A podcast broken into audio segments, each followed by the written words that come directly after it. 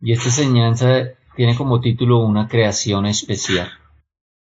Y es que en estos momentos en que el mundo entero está resguardado, las personas están resguardadas en sus casas, todos temerosos del mal que está acosando al mundo, que es esta enfermedad, este virus.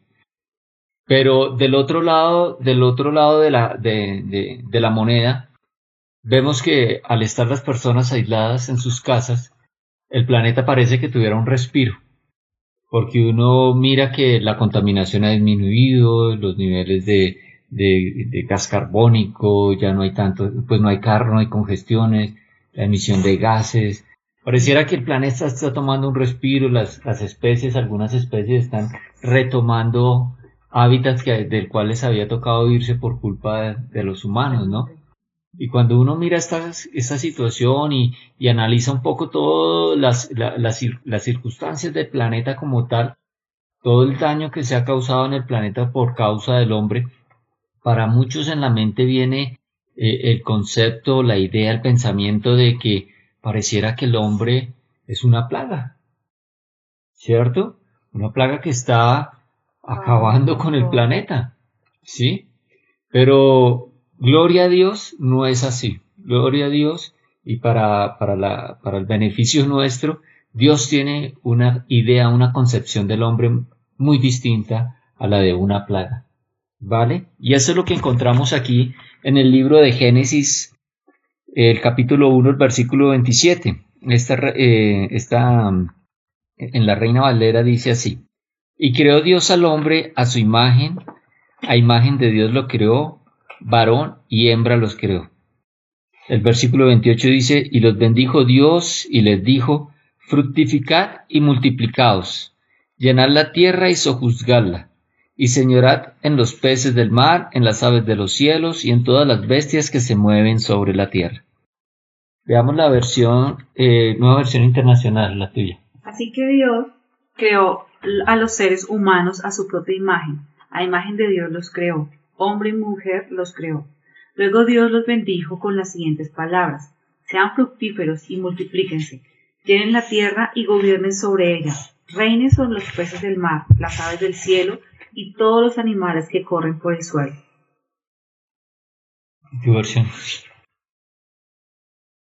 De modo que Dios creó a los seres humanos a su imagen. Sí, a su imagen Dios los creó. Y Dios los creó hombre y mujer. Luego Dios los bendijo y les dijo, tengan muchos hijos para que llenen toda la tierra y la administren. Ustedes dominarán los, a los peces del mar, a las aves del cielo, a todos los animales que hay en la tierra. Bueno, perfecto. Aquí estamos viendo que Dios nos hizo especiales, ¿no? Porque dice que nos creó a su imagen y semejanza. A ningún otro ser en la creación tienen la imagen y la semejanza de Dios. Eso nos hace especiales ante los ojos de Dios. Y además nos dio un propósito. Y nos dijo, y señoread en los peces del mar, en las aves de los cielos. El Señor nos, nos puso como administradores de la creación. Nos dotó de la capacidad, del entendimiento y la sabiduría. Adán tuvo como trabajo ponerle el nombre a todas las criaturas de, de la tierra, de la creación y Dios le dio esa sabiduría, ese entendimiento para que lo pudiera hacer.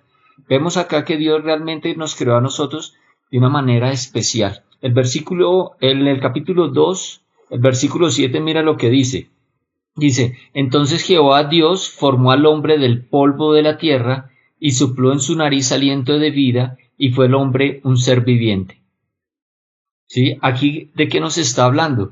De, de un proceso especial que tuvo Dios con el hombre a los demás seres de la naturaleza, a los demás seres de la creación, eh, en los versículos anteriores del capítulo 1 nos muestra que Dios dijo y fue hecho. Dios habló y fue creado.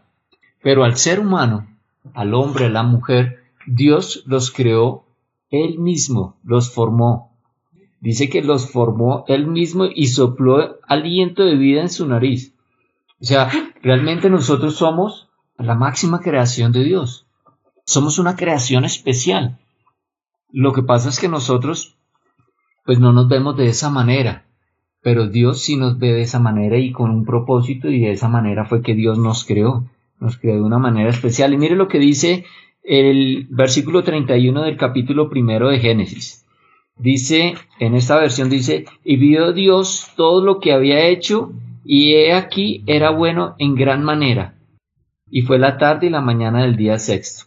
¿Cómo dice la nueva versión internacional? Entonces Dios miró todo lo que había hecho y vio que era muy bueno, y pasó la tarde y llegó la mañana. Así se cumplió el sexto día. ¿Y la versión tuya? Entonces Dios completó todo lo que había hecho y vio que era muy, pero muy hermoso. Pasó la tarde y pasó la mañana y se completó así el sexto día. Vio tarde, vio Dios que era bueno todo lo que había creado, vio que era muy, pero muy hermoso. Después de que Dios hizo toda la creación y creó al hombre, dijo que, que, que, vio que todo lo que había hecho era bueno. Nosotros los seres humanos somos creación buena de Dios. Somos su buena creación. Mira lo que dice el Salmo 8.5. Salmo 8.5. Bueno, Reina Valera dice así. Le has hecho poco menor que los ángeles y lo coronaste de gloria y de honra pero aquí hay un error en esta versión. Entonces vamos a leer las otras versiones. ¿Qué dice la tuya? Sin embargo, los hiciste un poco menor que Dios y los coronaste de gloria y de honor. ¿Y la otra versión? Nos hiciste apenas un poco inferior a un Dios y nos coronaste de gloria y de honra. Mira acá lo que dice el salmista, que hizo nos hizo a nosotros los seres humanos un poco menor que Dios. En la Reina Valera habla de un poco menor que los ángeles, pero la, traducción correcta es un poco menor que Dios. Nos hizo un poco menor que Dios. ¿Por qué? Porque nos hizo a su imagen y semejanza. Somos una creación especial de Dios. El hombre fue creado por Dios de una manera especial. Puso una especial atención en la creación del hombre y de la mujer. Dios fue especial. Nos creó de una manera especial a nosotros dos, diferente del resto de la creación. Pero si Dios nos creó de esa manera, ¿qué pasó con la humanidad? ¿Qué pasó con el hombre y la mujer? ¿En qué momento se distorsionó la visión de Dios? ¿Sí? ¿Qué pasó realmente con esto? Pues volvamos nuevamente al capítulo 1 de Génesis. Vamos a ir, perdón, al capítulo 3 de Génesis y ahí vamos a ver qué fue lo que pasó con la humanidad. Capítulo 3 de Génesis, los versículos, vamos a leer del 1 al 7. Dice así. Pero la serpiente era más astuta, más que todos los animales del campo que Jehová Dios había hecho, la cual dijo a la mujer, aquí está hablando de la serpiente, le dijo a la mujer, con que Dios os ha dicho, no comáis de todo árbol del huerto. Y la mujer respondió a la serpiente, del fruto de los árboles del huerto podemos comer, pero del fruto del árbol que está en medio del huerto, dijo Dios, no comeréis de él, ni le tocaréis, para que no muráis. Entonces la serpiente dijo a la mujer, no moriréis, sino que sabe Dios que el día que comieres de él, serán abiertos vuestros ojos, y seréis como Dios, sabiendo el bien y el mal. Y vio la mujer que el árbol era bueno para comer, y que era agradable a los ojos, y árbol codiciable para alcanzar la sabiduría, y tomó de su fruto y comió, y dio también a su marido, el cual comió así como ella. Entonces aquí estamos viendo que Dios había dado una instrucción a Adán directamente, y era, esa instrucción está en el capítulo 12, el versículo 16 y 17. Mandó Jehová Dios al hombre diciendo, de todo el árbol del huerto podrás comer, mas del árbol de la ciencia del bien y del mal no comerás, porque del día que de él comieres ciertamente morirá. Y esta, esta instrucción Adán se la transmitió también a Eva, y Eva tenía claro que no debían comer de ese árbol. Sin embargo, la serpiente tentó a Eva, y Eva comió, y le dio de comer a Adán. ¿Qué pasó acá? ¿Cuál fue el problema? Lo primero que pasó fue que no le creyeron a Dios. Leamos eh, en tu versión el versículo 3 del 3.3. Vamos en tu versión que dice. Menos del que está en el centro del jardín. Dios nos dijo que si comemos o tocamos el fruto de ese árbol, moriremos. Dios nos dijo que si comemos o tocamos el fruto de ese árbol moriremos. Eva sabía, Dios se lo había dicho. Ah, le dijo a Adán y Adán se lo dijo a Eva. Y Eva lo tenía claro y Adán lo tenía claro. Pero ¿sabe qué? No le creyeron a Dios. Eva le creyó fue a la serpiente. Y Adán aceptó el árbol cuando, el fruto cuando la mujer se lo dio. Lo que pasó con la humanidad, lo que pasó con Adán y Eva es que no le creyeron a Dios. Y por no creerle a Dios, lo desobedecieron. Hicieron exactamente lo que Dios les dijo que no hicieran, lo hicieron ellos. Les desobedecieron a Dios. No le creyeron a Dios, lo desobedecieron. ¿Y por qué lo desobedecieron? ¿Con qué los tentó la serpiente? La sabiduría les dijeron que serían como Dios. Mira lo que dice el versículo 5. Dice, sino que sabe Dios que el día que comáis de él serán abiertos vuestros ojos y seréis como Dios, sabiendo el bien y el mal. Hasta acá, Dios ya había dicho en varias ocasiones, en el relato dice que Dios vio que era bueno. Dios era el que tenía el concepto del bien y del mal, ¿sí? Pero ¿qué pasó? ¿Cuál era la ambición de ellos, de los hombres? Ellos tener su propio concepto del bien y del mal, para ser igual que Dios, ¿sí? Ahora, en, conclusión, el problema de, la humanidad, el problema con Adán y Eva, es que no le creyeron a Dios, lo desobedecieron y quisieron ser como Él. Quisieron tener, el, tener su propio concepto del bien y del mal. O sea, ellos quisieron no confiar en Dios, sino confiar en su propio criterio. El criterio que ellos tenían del bien y del mal. Ahí radicó el problema. Y ese problema, esa encrucijada en la que se encontró Adán y Eva en ese momento, esa encrucijada sigue presente y es, es la misma hoy para todos los seres humanos. Todos los seres humanos tenemos esa misma encrucijada. Ana Isabela nos preguntaba el otro día, mamá, papá, ¿tú crees que, que si yo fuera Eva, eh, eh, hubiera comido del árbol? Y, qué buena pregunta, mira la que hace la niña. Qué buena pregunta. Si fueras Eva, hubieras desobedecido a Dios. Si hubieras eh, eh, sido Eva, eh, no le hubieras creído a Dios. Hubieras querido seguir tu propio criterio.